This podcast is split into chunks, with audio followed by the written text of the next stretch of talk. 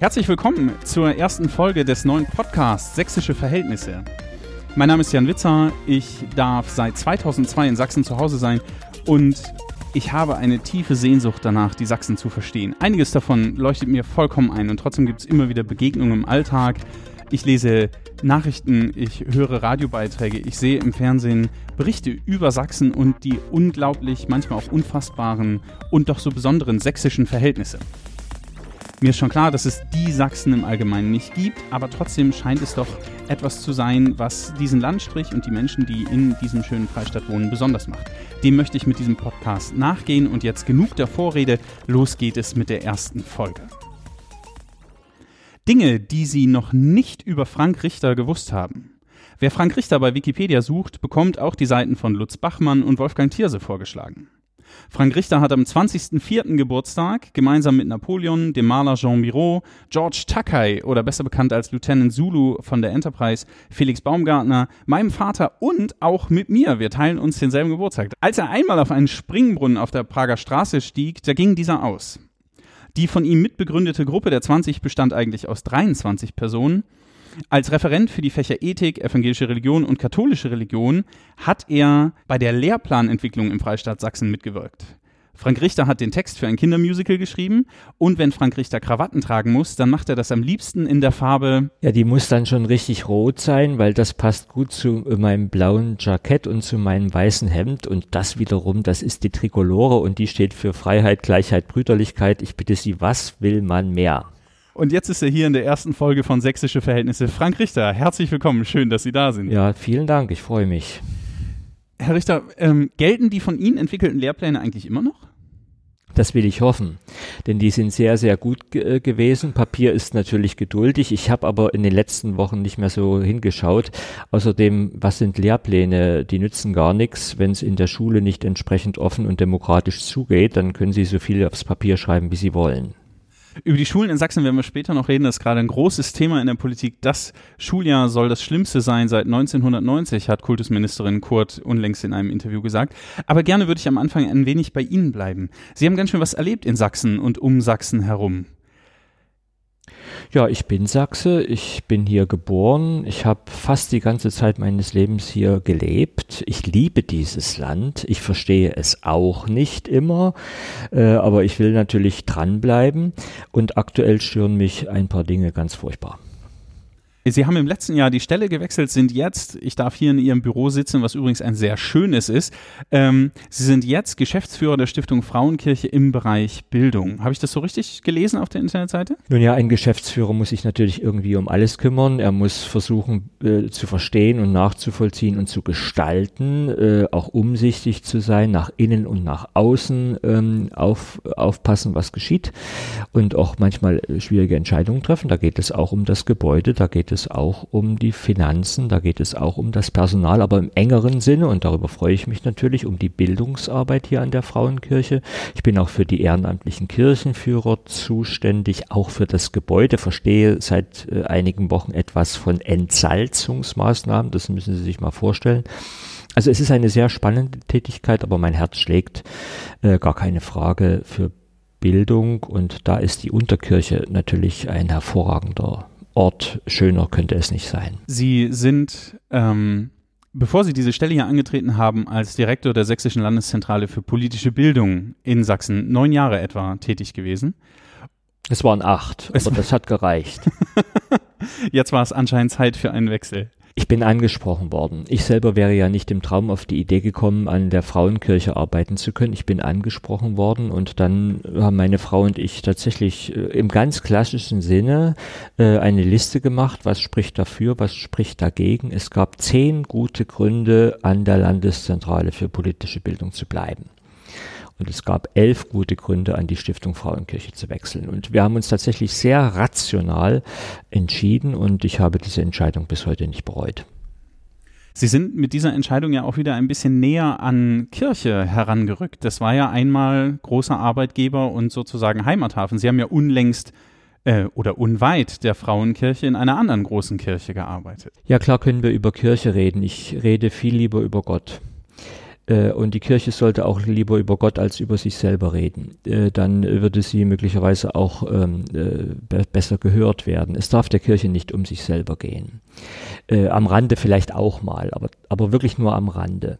Und mir fehlt eine qualifizierte Rede äh, über das, was dieses alte, uralte Wort, was überhaupt gar nicht verschwinden wird, äh, meint, nämlich Gott als der letzte Anker unserer menschlichen und gesellschaftlichen Existenz.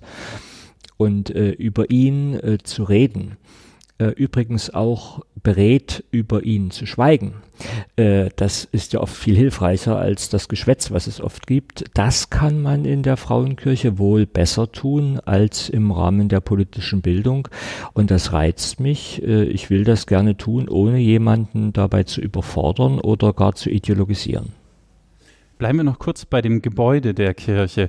Ähm, Sie haben gerade von der Unterkirche gesprochen. Was ist denn Ihr Lieblingsort? Ist es die Unterkirche oder gibt es einen anderen Ort in der Frauenkirche, wo sich Frank Richter am liebsten aufhält?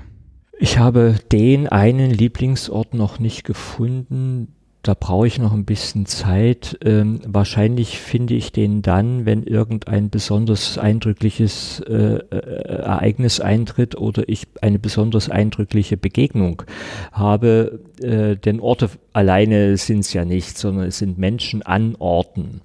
Und äh, ja, geben Sie mir noch ein bisschen Zeit. Zurzeit mag ich die Kirche noch insgesamt. Dann komme ich irgendwann wieder und frage nochmal. Herr Richter, wir schauen ein bisschen auf die Stimmung im Land. Es ist kurz nach den Ferien, die Schule hat wieder begonnen. Das Wetter ist so, geht so, heute ganz schön, aber die letzten Tage waren verregnet. Es ist Bundestagswahlkampf. Martin Schulz ist unlängst durchs Land gezogen. Ministerpräsident Tillich begibt sich mehr und mehr auf CDU-Wahlkampftour. Es wird wieder Fußball gespielt. Chemnitz gegen FC Bayern war jetzt nicht so beeindruckend. Der Podcast heißt Sächsische Verhältnisse. Wie verstehen Sie diesen Begriff? Ich hätte ihn nicht erfunden, aber jetzt ist er nun mal da. Und jetzt wollen wir mal schauen, was das bedeutet. Äußerlich gesehen, das ist meine These, äußerlich gesehen ist das ein wunderbares, hervorragend organisiertes, äh, bestens aufgebautes Land. Also schein, zeigen Sie mir auf dieser Welt äh, ein Gemeinwesen, auch einen Landstrich, einen Staat, der so vorzeigbar ist. Das, äh, das, das ist nicht so leicht zu finden. Aber das ist die eine Seite. Nicht? Äh, böse Zungen behaupten, wir leben in einer Gesellschaft des Anscheins und des Geldscheins. Nicht? Beides stimmt in Sachsen. Der Anschein ist in Ordnung, das glänzt, das leuchtet in der Sonne, heute scheint es ja sogar noch.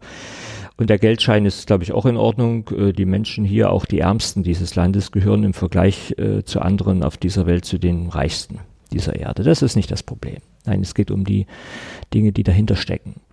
Um die inneren Einstellungen und Haltungen. Um die Lebensfreude. Um die Leichtigkeit des Seins. Äh, um die Sinnorientierung. Um die Selbstlosigkeit, anderen zu helfen. Also das, was das Menschsein im Innersten meiner Meinung nach ausmacht. So toll das Land äußerlich aufgestellt ist, so wenig zufriedene und glückliche Menschen begegnen mir andererseits. Und das muss Gründe haben und denen möchte ich gerne nachspüren. Wenn man hier rund um die Frauenkirche an einem schönen Tag wie heute spazieren geht, dann sieht man einige Menschen in Straßencafés sitzen. Aber heute ist auch Montag und heute Abend, ich weiß gerade gar nicht wo, angemeldet, könnte sich auch wieder Pegida versammeln. Ähm, Sie haben als Direktor der Landeszentrale, der Sächsischen Landeszentrale für politische Bildung sich auch leider den Ruf des Pegida-Verstehers einfangen müssen. Mhm. Weil sie sich, ja bitte, weil sie sich hab, Dialog stark gemacht haben. Ich habe nichts dagegen, äh, andere zu verstehen. Also mit dem Begriff des äh, Pegida-Verstehers kann ich sehr gut leben. Ich weiß natürlich, dass der negativ gemeint ist, im Sinne von nicht nur Verständnis, sondern sogar Einverständnis äh, zum Ausdruck äh, bringend. Das habe ich ja äh, nie getan. Aber egal. Menschen, die vor zwei, drei Jahren begonnen haben, zu Pegida zu gehen und Menschen, die auch heute noch dahin gehen, nehmen zunächst ein Grundrecht äh, wahr, das sie in der Bundesrepublik haben das, äh, das, das, das muss man, muss man unterstreichen. Ich weiß gar nicht, wie oft man das unterstreichen will. Äh, wir dürfen an, an diesen Grundrechten nicht wackeln, denn sie machen sozusagen die Matrix unseres gesellschaftlichen äh, Zusammenlebens aus. Wissen Sie, wenn man jemand das Grundrecht zu demonstrieren abspräche, dann würde man irgendwann mal dabei landen, dass man ihnen das Grundrecht auf Meinungsfreiheit oder gar auf Wahlfreiheit absprechen wollte. Wo soll das hinführen? Nein, nein, die, was die tun, das dürfen die. Es gibt übrigens ein Grundrecht auf Demonstration, nicht ein Grundrecht auf intelligente äh, Demonstration. Ja. Äh, mittlerweile äh, beobachte ich Montagabend ja auch eher so etwas wie eine archaische Flurbegehung einer säkularen Sekte, die da einmal äh, um ihr Terrain läuft und sich ihres geschlossenen Weltbildes äh, vergewissert äh, Menschen, die in dieser Konstellation nicht ansprechbar sind, durchaus politisch nicht ungefährlich, weil sie können in die völlig falschen politischen Hände geraten und genau das habe ich ja versucht immer zu verhindern, indem ich sagte, die Menschen, die da auf Abwege geraten, müssen auf demokratische Wege zurückgeholt werden und das kann nun mal nicht gelingen, wenn man den Dialog mit denen verweigert. Ich kann denen auch nicht widersprechen, wenn ich vorher mit denen nicht gesprochen habe. Deswegen bleibe ich dabei, äh, der offene Dialog bleibt bis zu den Grenzen, die uns nun mal das Strafrecht äh, setzt. Das ist klar, aber bis zu diesen Grenzen bleibt es die Verpflichtung aller Demokraten. Mhm. Und jetzt sind aber ähm, auch äh, sächsische Landes- und Landtagspolitiker sozusagen äh, in den Dialog getreten und wollten reden, unter anderem Wirtschaftsminister und stellvertretender Ministerpräsident Martin Dulich. Ähm, und dann kam kein Dialog zustande das, man hat es versucht, ähnlich wie Sie sozusagen auch versucht haben, als Direktor diese Gespräche zu suchen. Ja, es ist die Frage, was ist Dialog? Wissen Sie, das ist ein geisteswissenschaftlich ziemlich hoch aufgeladener Begriff. Also heute würde ich den auch nicht mehr verwenden. Äh, es ist ja schon mal was wert, wenn Menschen äh, sich zu Bürgerversammlungen einfinden. Wie heißt es so etwas zynisch, äh, die Demokratie lebt auch davon, dass jeder Idiot ab und zu mal mit einem vernünftigen Gegenargument konfrontiert wird. Dass er einfach mal merkt, es gibt noch ganz andere Perspektiven auf denselben Betrachtungsgegenstand, als ich sie habe. Äh, das setzt in jedem Falle einen inneren Dialog, setzt in Gang. Schauen Sie, äh, bei jeder äh, Theatervorstellung, bei jeder Universitätsvorlesung und bei jedem Predigtgottesdienst gehen wir davon aus, dass Menschen, wenn sie mit anderen Argumenten konfrontiert werden, ins Nachdenken kommen und es wenigstens diesen inneren Dialog gibt.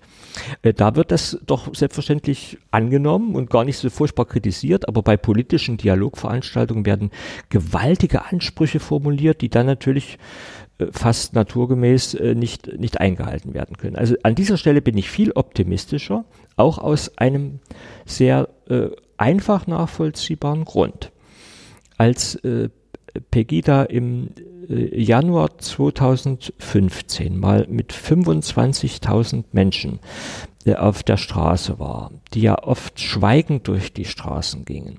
Da erreichte diese Empörungsbewegung äh, ihren, äh, ihren Höhepunkt, ihren Scheitelpunkt. Heute sind es, ich glaube, im Durchschnitt 2000 Menschen, die montags äh, da durch die Straßen ziehen. Ich weiß nicht, wo die anderen 23.000 Menschen geblieben sind. Ich weiß es wirklich nicht.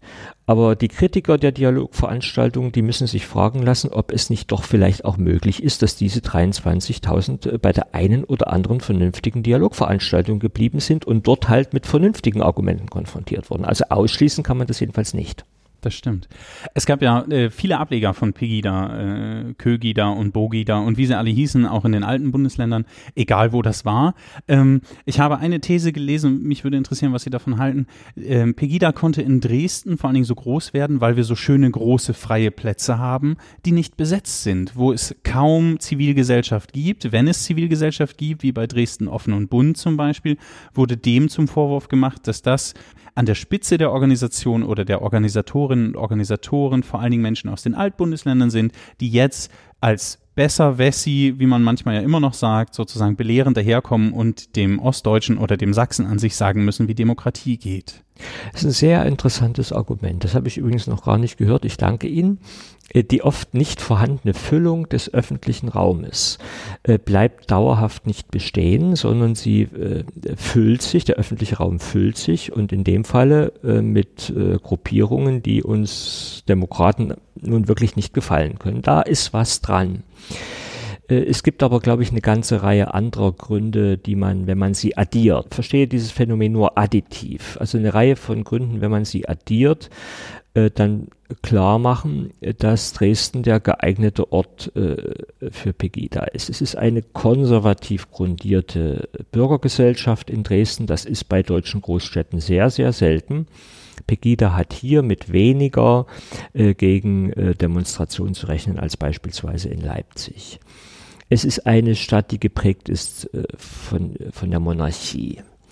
Ja, hier hört man gern auf die da oben und hält sich gerne zurück. Wie hat Johann Gottfried Säume im 18. Jahrhundert gesagt? Auf eine ganz eigentümliche Weise gehören alle Dresdner zum Hof. Ja, äh, also das heißt, sie, sie kommen belehrend darüber und der offene Diskurs, der ja das Lebenselixier der Demokratie ist, wo man sich unbefangen streitet, ohne sich gegenseitig zu beleidigen, ist nicht unbedingt die Sache dieser Stadt. Ganz anders als in Leipzig. Ich habe meinen Hauptwohnsitz in Markleberg bei Leipzig und fahre oft zwischen Dresden und Leipzig hin und her. Ich kann Ihnen sagen, an welcher Stelle auf der Autobahn meine Gefühle wechseln. Also wo dieses Leipzig-Gefühl mhm. plötzlich beginnt. Leipzig spielt da in Sachsen insgesamt eine, eine, eine, eine Sonderrolle. Die Bürgergesellschaft ist in Dresden nicht so selbstbewusst aus, ausgebildet. Das äh, hängt mit Entwicklungen über Jahrhunderte zusammen, wie beispielsweise in Leipzig. Also viele Gründe, äh, die dafür sprechen, dass diese sehr nationale, sehr von Empörung und nicht von offenem Diskurs getragene und auch äh, andere abwertende bis hin zu fremdenfeindlich argumentierende Bewegung ausgerechnet hier in Dresden so stark reüssiert von dem Gefühl auf der Autobahn habe ich gelesen in dem Buch. Ähm, ich würde gerne das, das Themenfeld nochmal wechseln. Wir haben lang genug über Pegida geredet und würde die Aufmerksamkeit gerne verschieben wollen und nochmal auf die Frauenkirche zurückkommen.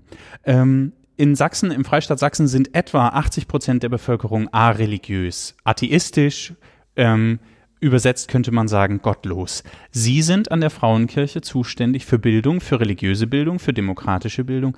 Welche Auswirkungen hat dieses Verhältnis von, sagen wir mal, knapp 80 zu 20 auf Ihre Arbeit? Ja, zunächst äh, eine Kritik. Ich glaube nicht, dass so viele Menschen äh, in dieser Gesellschaft gottlos sind. Äh, das wird nur Gott selbst beantworten können oder diese Menschen beantworten können. Vorsicht, Vorsicht. Äh, ich glaube auch nicht, dass 80 äh, Prozent dieser Menschen hier in Sachsen nichts glauben. Äh, sie haben eine, einen besonderen Glauben. Sie haben eine, oft ist es ja eine nachvollziehbare Distanz zu Kirche und Religion. Das hat auch lange historische Wurzeln. wir sollten uns hüten, vorschnelle Urteile und gar Verurteilungen anderen gegenüber vorzunehmen. Nein, nein, äh, hier geht es um andere Dinge. Hier geht es um, um offene Kommunikationsprozesse, um das gemeinsame Finden einer Sprache, die alle verstehen, um das Bauen von Verstehensräumen. Und dafür eignet sich die Frauenkirche nun in einer ganz hervorragenden Weise. Erstens die Geschichte. Wenn Sie mir mal diesen metaphorischen Zugang gestatten. Die Frauenkirche hatte ihren Palmsonntag. Hosianna, sie wurde begrüßt in der Stadt wie der Heiland selber. Die Frauenkirche hatte ihren grünen Donnerstag. Damit meine ich die Verleugnung und den Verrat in der Nazizeit. Das hatte nun wirklich mit Jesus Christus und seiner Botschaft wenig zu tun, das was hier an der Frauenkirche geschah. Die Frauenkirche hatte ihren Karfreitag am 15. Februar 1945 ist sie nach dem Bombardement in sich zusammengestürzt. Gott war quasi tot. Die Frauenkirche hatte ihren Kar-Samstag. Das heißt, äh, der währte 40 Jahre. Sie stand als Ruine mitten in der Stadt, als Ausdruck äh, zusammengebrochener Hoffnungen und Illusionen. Und in dieser Zeit, wie am Kar-Samstag, muss man warten und aushalten und man weiß überhaupt noch nicht, äh, was kommt. Und die Frauenkirche hatte ihren Ostersonntag. Das heißt, sie hatte Wiederauferstehung gefeiert. Die Tage von Palmsonntag bis Ostersonntag sind in das Leben eines jeden Menschen hineingeschrieben. Jeder kennt solche Tage. Übrigens auch Kar-Samstage, in denen er einfach mal was aushalten muss, ohne zu wissen, wie es weitergeht. Wenn die Frauenkirche äh, die Botschaft dieser Tage glaubwürdig verkündet und davon keinen überspringt, dann könnte sie ohne vordergründig äh, missionarisch zu sein, den Menschen eine Botschaft äh, vermitteln. Passt mal auf, äh, das alles gibt es, das alles gehört zu dir, zu deinem Leben, zu unserer Gesellschaft. Das halten wir mal miteinander aus und wir wollen die Hoffnung nicht aufgeben, dass irgendwann äh, auch Ostern kommt, also irgendwie mal wieder was Neues und Schönes und dass der Frühling des Lebens wieder ausbricht, auch wenn wir es jetzt aktuell nicht sehen können. Das ist so ein Zugang, äh, den ich äh, gefunden habe an dieser Kirche, von dem ich glaube, dass er vielen anderen auch zugänglich ist. Aber es gibt im Gegenzug sozusagen auch Untersuchungen, die meinen zu belegen, dass je religiöser Menschen empfinden oder je gottgläubiger und je kirchenzugehöriger sie sind, desto wahrscheinlicher ähm, es ist, dass sie für Vorurteile in Anspruch genommen werden können und dass sie sich gruppenbezogen menschenfeindlich anderen gegenüber äußern. Das wird durch die äh, Wissenschaftlerinnen und Wissenschaftler daher erklärt, dass wir sagen, der Alleingültigkeitsanspruch der Religion führt dazu, dass man eher dazu geneigt ist zu sagen, bestimmten Argumenten ähm, gegenüber und bestimmten Menschen gegenüber verschlossen aufzutreten. Ja, völlig klar. Also Religion kann degenerieren und Religion kann sich in Fundamentalismen hineinentwickeln, die dann äh, zur Intoleranz neigen bis hin zur Gewalt. Das, das, das wissen wir, das erleben wir täglich, wenn wir, wenn wir Nachrichten äh, schauen. Gar keine Frage. Religion ist ein höchst ambivalentes Geschäft.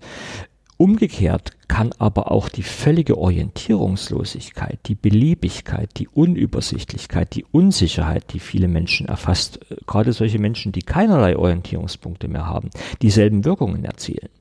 Das heißt also, Religion löst nicht alle Probleme, aber auf Religion zu verzichten löst schon gar nicht alle Probleme. Also seien wir vorsichtig. Wir müssen viel eher Religion äh, äh, rationalisieren, sie einordnen, sie einhegen und ihren inneren Kern, und der heißt nun mal christlich gesprochen Glaube, Hoffnung und Liebe, diesen inneren Kern freilegen. Und wenn wir bei dem sind, dann sind wir auch bei Menschlichkeit, bei Friedlichkeit, bei Verständigung. Wir dürfen es uns halt nur nicht zu einfach machen und wir dürfen nicht bei den Oberflächlichkeiten stehen bleiben. Okay, das bedeutet also, die ähm, geringer ausgeprägte Religiosität in den neuen Bundesländern könnte kein oder lässt nicht zu, daraus zu schließen, dass sächsische Verhältnisse daher kommen. Also die sächsischen Verhältnisse sind auch dadurch geprägt, dass es sehr viele Menschen gibt, die keiner Kirche und keiner Religionsgemeinschaft angehören. Aber wie gesagt, das sagt noch wenig. Das nimmt man zur Kenntnis. Äh, da muss man weder glücklich drüber sein, noch muss man furchtbar unglücklich darüber sein. Äh, man muss halt auf eine vernünftige Weise damit, damit umgehen. Und die Frauenkirche äh, ist bestens geeignet, weil sie ja nicht einfach nur eine evangelische Kirche ist, das ist sie auch. Aber das Leben an ihr wird von einer Stiftung getragen. Die Stiftung wird äh, äh gestützt von dem Freistaat Sachsen, der für die ganze Gesellschaft da ist, ja nicht nur für eine Kirche oder für eine Partei, von der Landes Landeshauptstadt, die ja auch für alle da ist. Also folglich ist die Frauenkirche ein hervorragend geeigneter Ort, offene Kommunikationsprozesse ehrlich äh, anzubieten. Wenn man in der Frauenkirche spricht, ähm, dann hört man unterschiedliche Dialekte, unterschiedliche Tonarten. Wenn ähm, ich Zeitungen lese, vor allem Klatschpresse, dann wird immer mal wieder der sächsische Dialekt zu einem der schrägsten und oder furchtbarsten und oder witzigsten und oder was auch immer. Auf jeden Fall kommt der sächsische Dialekt insgesamt in der Bundesrepublik und darüber hinaus nicht auf die vorderen drei Plätze.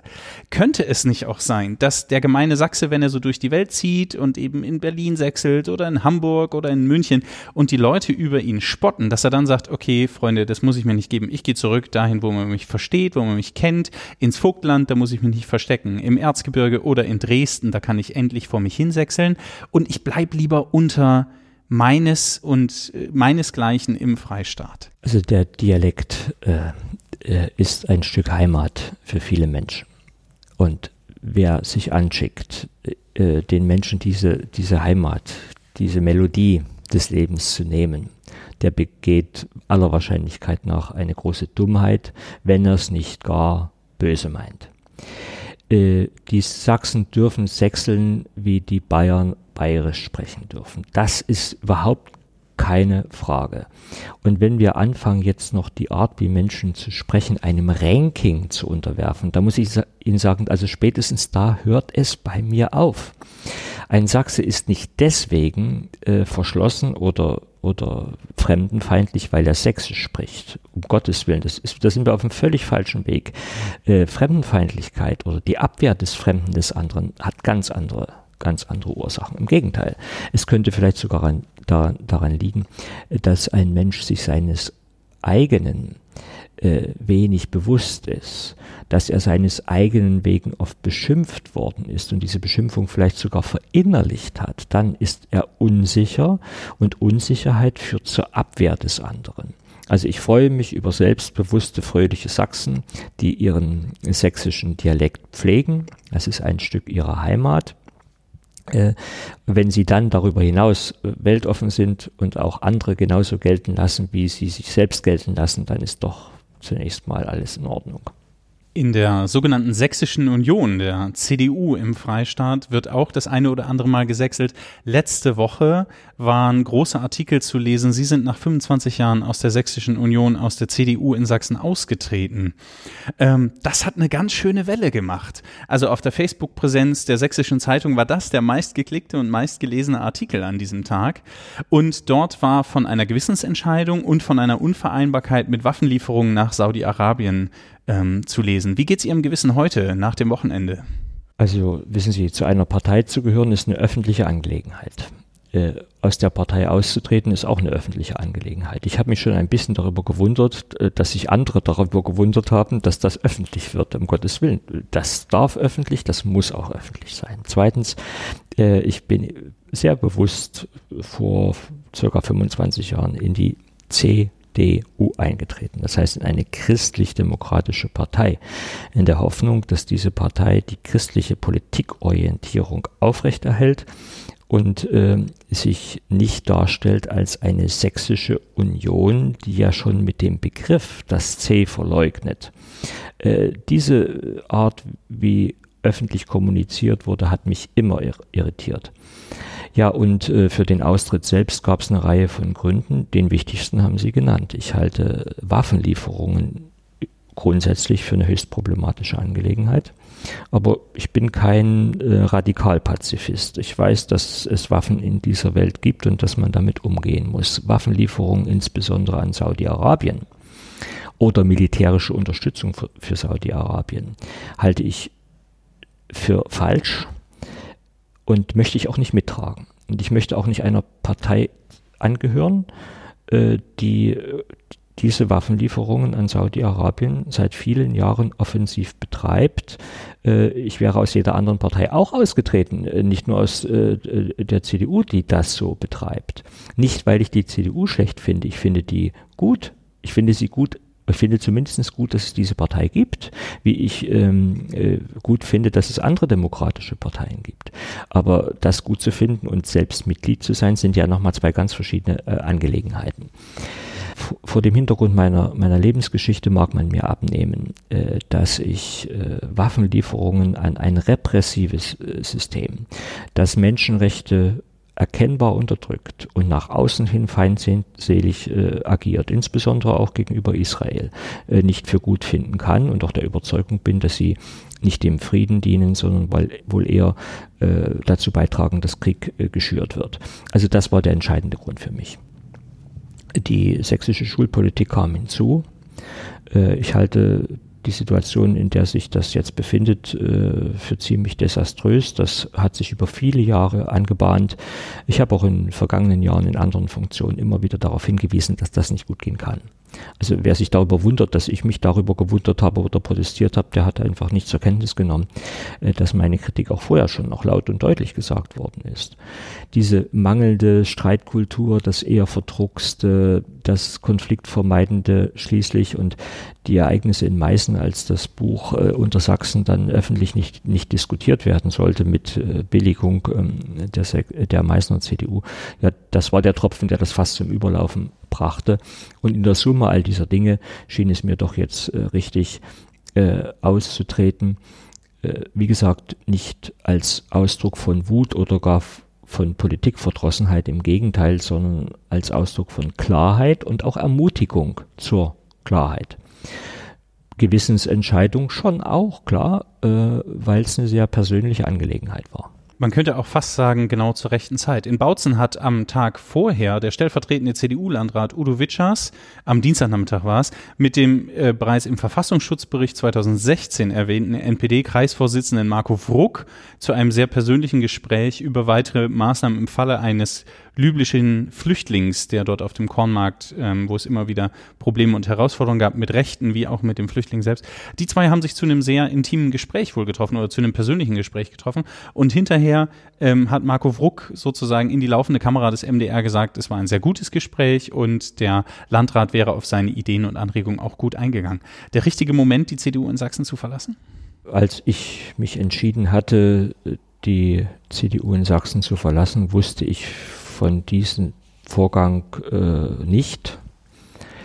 Dieser Vorgang für sich genommen wäre auch kein Grund gewesen. Wissen Sie, ich versuche zu vermeiden, äh, Dinge zu schnell zu personalisieren. Es geht mir um Sachfragen. Und was nun den stellvertretenden Landrat in Bautzen bewogen haben mag, mit irgendjemandem anderen zu reden, das, das kann ich von meinem Dresdner Schreibtisch aus nun wirklich nicht äh, beurteilen. Dazu möchte ich nichts sagen. So wie umgekehrt äh, ich alle darum bitte, nicht von irgendwelchen anderen Schreibtischen sozusagen in Ferndiagnose aus irgendwie über mich zu urteilen. Ja, also das, das ist nicht mein Stil. Äh, vielleicht habe ich diesbezüglich in der Vergangenheit auch Fehler gemacht, dann tut mir es leid, aber an dieser Stelle äh, möchte ich das wirklich nicht tun. Okay, aber gilt vielleicht nach wie vor die alte, äh, der alte Satz von Kurt Biedenkopf und anderen, rechts neben der CDU bzw. CSU darf es keine andere Partei geben? Oder ist die CDU immer noch der große Player in diesen besonderen sächsischen Verhältnissen? Alle Demokraten sollten darauf achten, dass es an den Rändern äh, keine extremistischen Parteien äh, gibt, äh, die unsere freiheitlich-demokratische Grundordnung in Frage stellen. Das ist keine Aufgabe einer Partei, das ist die Aufgabe aller äh, Parteien und ähm, äh, da gibt es ein, glaube ich, ziemlich probates Mittel äh, gegen das äh, Entstehen oder Erstarken von extremistischen Gruppierungen. Das ist der offene, kontroverse Diskurs in der Mitte der Gesellschaft. Wo der verweigert wird, dann entstehen die Protest- und Konfliktpotenziale an den Rändern der Gesellschaft. Man hält eine Gesellschaft im Innersten nur zusammen, wenn man Konflikte offen anspricht und austrägt. Konfliktvermeidung führt nicht zum Zusammenhalt der Gesellschaft, sondern zum Gegenteil. Ich habe den Eindruck, ähm, äh, so eine, eine Politik der Beschönigung, der Bagatellisierung, des Wegredens, des Personalisierens, des Emotionalisierens äh, ist en vogue äh, ist, und das ist fatal, äh, in Wahlkampfzeiten muss man das sagen, leider Gottes äh, politisch erfolgreich. Äh, Demobilisierungswahlkämpfe, Emotionalisierungswahlkämpfe, personalisierte Wahlkämpfe, also Wahlkämpfe, in denen die Sachdebatten ausgeblendet werden, äh, sind leider Gottes äh, erfolgreich, längerfristig allerdings extrem demokratieschädlich. Brauchen wir also zum Erlernen von Demokratie oder zum Ertüchtigen der Demokratie und zur Beseitigung der besonderen sächsischen Verhältnisse noch mehr Beteiligungs- und Gesprächswerkstätten? Brauchen wir offene Foren oder eine offene Frauenkirche, die sich solchen Themen stellt? Demokratie äh, ist äh, die einzige Gesellschafts- und Herrschaftsform, die erlernt werden muss. In den anderen brauchen sie nicht viel lernen, da müssen sie gehorchen. Äh, Demokratie ist die einzige Gesellschafts- und Herrschaftsordnung, die nahezu täglich gefährdet ist, weil der Mensch dazu neigt, sich zurückzulehnen und das Allgemeinwohl irgendjemandem anderen zu überlassen und sich nur um das eigene zu kümmern. Das Allgemeinwohl ist aber nicht die Summe von Einzelinteressen, sondern das Allgemeinwohl ist eine eigene Kategorie, die äh, nur dann äh, verstanden werden kann, äh, wenn die Bürger sich als Bürger verstehen, als Einzelne, die für das Allgemeine, für die Republik, für die öffentliche Angelegenheit alle gleichermaßen verantwortlich sind. Insofern, was brauchen wir? Wir brauchen Bürger. Selbstbewusste, konfliktfähige, kompromissfähige, streitlustige, äh, sicherlich auch äh, versöhnungswillige, das ist klar. Aber äh, keines dieser Eigenschaften, die ich gerade genannt habe, darf, darf, darf da fehlen. Äh, wir brauchen keine Sympathisanten, wir brauchen keine Gläubigen, wir brauchen keine Speichellecker, äh, wir brauchen keine Domestiken, wir brauchen selbstbewusste Bürger und die haben wir vielerorts in Sachsen leider nicht. Wir haben viele Meckerer, die sich zurücklehnen oder viele, die ganz gut davon leben, dass ihnen öffentlich nicht widersprochen wird. Äh, und das alles sage ich nicht gegen jemanden, sondern für die Demokratie. Das ist das Beste, was Deutschland in seiner ganzen Geschichte je hatte. Da zurückzuschielen in Zeiten der Monarchie, früher sei alles doch viel besser gewesen, da gab es diesen ganzen Streit nicht und da gab es jemanden, der halt erklärte, wie es geht und dann haben wir uns alle dran gehalten. Das ist eine höchst gefährliche Angelegenheit. In dem Buch von Matthias Meissner und Heike Kleffner unter Sachsen zwischen Wut und Willkommen haben Sie auch einen, wie ich finde, sehr persönlichen Artikel geschrieben. Und dort schreiben Sie von dem, was Sie gerade auch erzählt haben, dass Sie zwischen Leipzig und Dresden unterwegs sind. Und Sie schreiben von warmer und anhaltender Sympathie und heißer Hassliebe für die beiden Städte Dresden und Leipzig. Sie beschreiben die spröde Schönheit mancher äh, Städte in der sächsischen Provinz. Und in all dem lese ich Stolz und Verbundenheit für dieses Bundesland und auch seine Einwohnerinnen und Einwohner.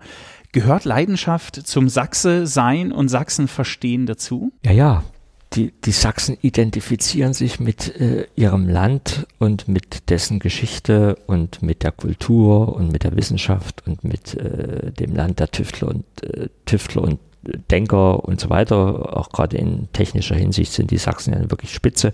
Das ist alles wunderbar. Die Sachsen lässt das nicht kalt, dass sie Sachsen sind. Sie sind nicht gleichgültig ihrem Land gegenüber. Manchmal sind sie zu selbstbezogen und manchmal auch narzisstisch äh, veranlagt, äh, besonders die Dresdner, die so äh, in der Stadt äh, leben, die man als die deutsche Kulturstadt mit dem höchsten Tellerrand äh, bezeichnen äh, kann.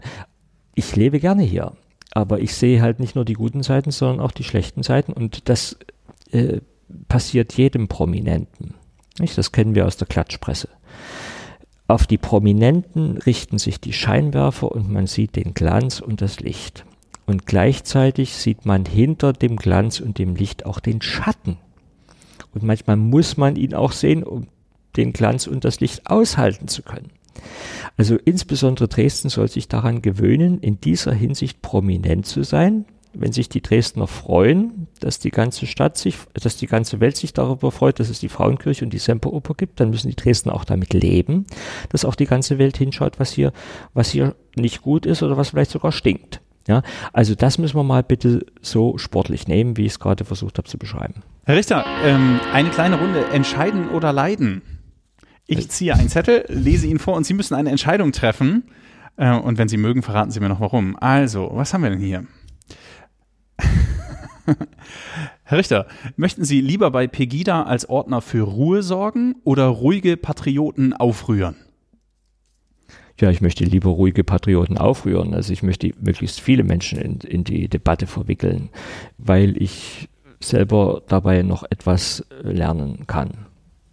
Okay, danke. Jetzt äh, dürfen Sie einziehen und mir vorlesen und ich muss entscheiden. Ja, Sie stehen vor folgender äh, Frage. Lieber mit Finanzminister Unland einen Tag den Rotstift ansetzen oder mit Sozialministerin Klepsch den ganzen Tag rote Bänder durchschneiden? Die Wahl zwischen Kürzen und Krankenhäuser eröffnen. Ich, ich glaube, ich würde mich auch ob des schlechten Essens eher für die Krankenhäuser entscheiden. Mit Herrn Unland über Finanzen zu verhandeln, das ist kein Spaß. Wollen Sie noch eins? Ja, ich nehme noch eins. ja, das lese ich Ihnen vor. Wenn jetzt äh, nicht nochmal der Finanzminister kommt.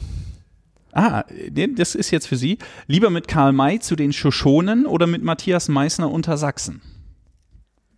Lieber mit äh, Karl May zu den äh, Shoshonen, denn die Sachsen kenne ich ja schon. Haben Sie es gelesen als Kind? Als äh, nein, ich äh, konnte Karl May nie lesen. Das war verboten und wir kamen an die Bücher nicht dran. Ich bin in der DDR groß geworden. Mein Karl May hieß Jules Verne. Der äh, war oft verlegt worden in der DDR, der war auch nicht schlecht.